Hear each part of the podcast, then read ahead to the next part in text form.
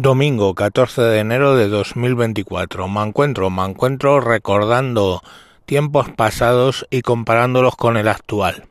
Fijaros, tal día como un 6 de enero, o sea, hace, ha sido hace poco el aniversario, un 6 de enero de 1966, un B-52 de la Fuerza Aérea de los Estados Unidos estaba tratando de repostar en vuelo sobre la costa de España cuando chocó contra el avión cisterna y de resultas de lo cual cuatro bombas termonucleares cayeron del B-52 sobre el término municipal de Palomares, en España. Os podéis imaginar que cada puta bomba termonuclear tenía una potencia de 75 veces la de Hiroshima. Y eran de plutonio, no de uranio. Bueno. Eh, enseguida se recuperaron tres bombas que cayeron sobre, digamos, el, terreno, sobre la tierra. Eh, tierra que aún hoy sigue siendo tratada, ¿eh? porque una de las bombas se rompió, digamos, y el material fusionable pues se extendió, fusionable no, fisible, se extendió por toda esa parcela y bueno, pues han llevado tierras, han excavado, han hecho de todo. Pero una de ellas cayó en el mar. En el año 66 España era una potencia, eh, como de hecho la sigue siendo, una potencia turística. Entonces, claro, que una bomba termonuclear no fuese encontrada en el mar pues generaba, generaba dudas sobre las playas españolas. Y por aquel entonces el ministro de Turismo no era otro que nuestro querido amigo gallego Fraga Iribarne. ¿Y qué se le ocurrió al amigo Fraga conjuntamente con el embajador de Estados Unidos en aquella época? Pues con sus santos cojones, tal que el 8 de marzo cuando aún no había sido encontrada la bomba que había caído al mar, se fue con el señor embajador, ya os digo, y se metieron en una playa de Palomares a bañarse. El famosísimo, y podéis ver las fotos en internet, baño de Palomares.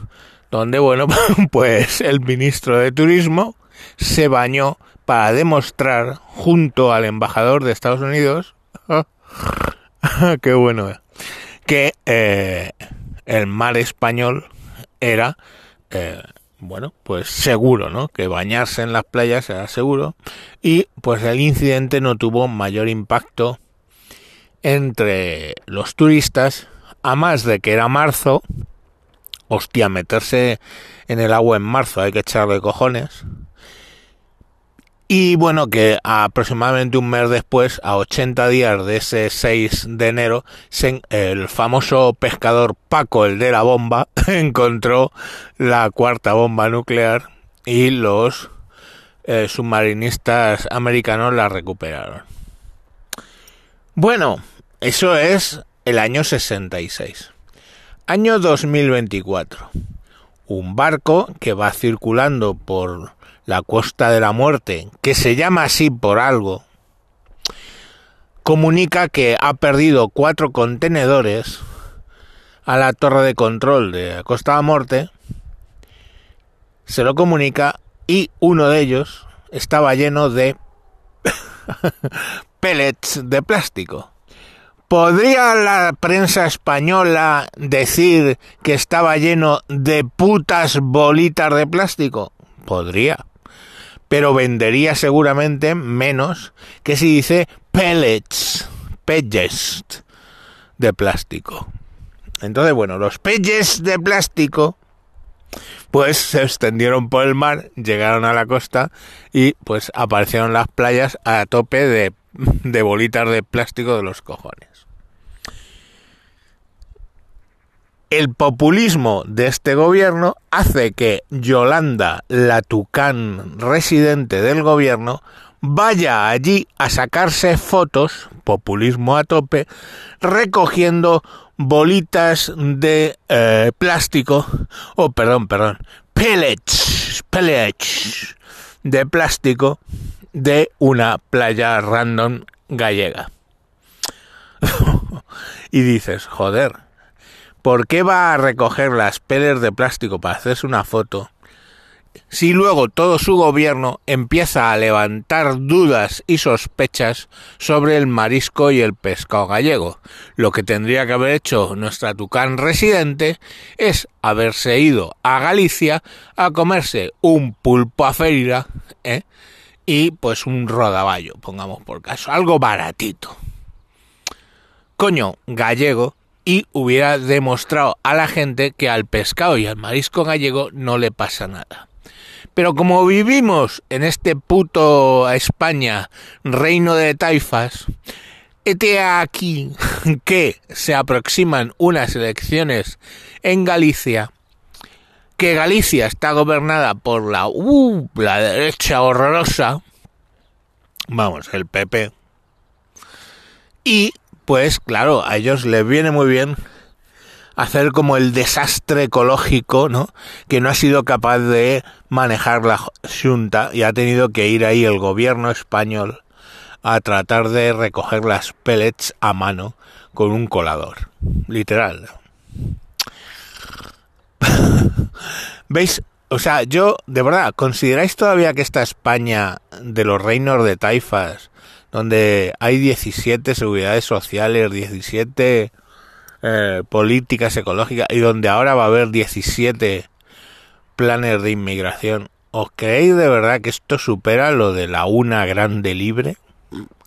Y que la política populista de Manuel Fraga dentro del Ministerio de Turismo, demostrando que las aguas eran seguras, se puede comparar con la ministra yendo a una playa gallega, no a comer pescado para demostrar que no pasa nada, sino a recoger las peles para hacer más grande un presunto problema ecológico.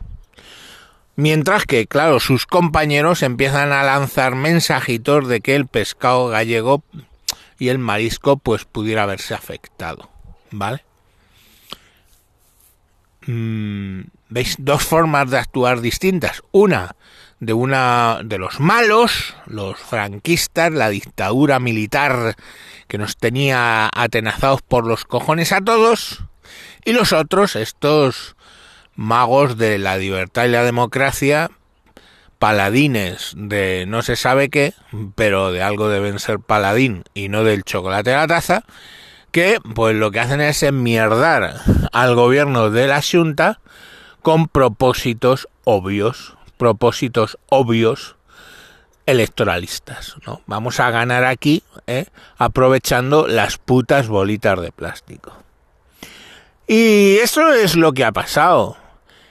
Mm, que vosotros no relacionéis las dos cosas, pues...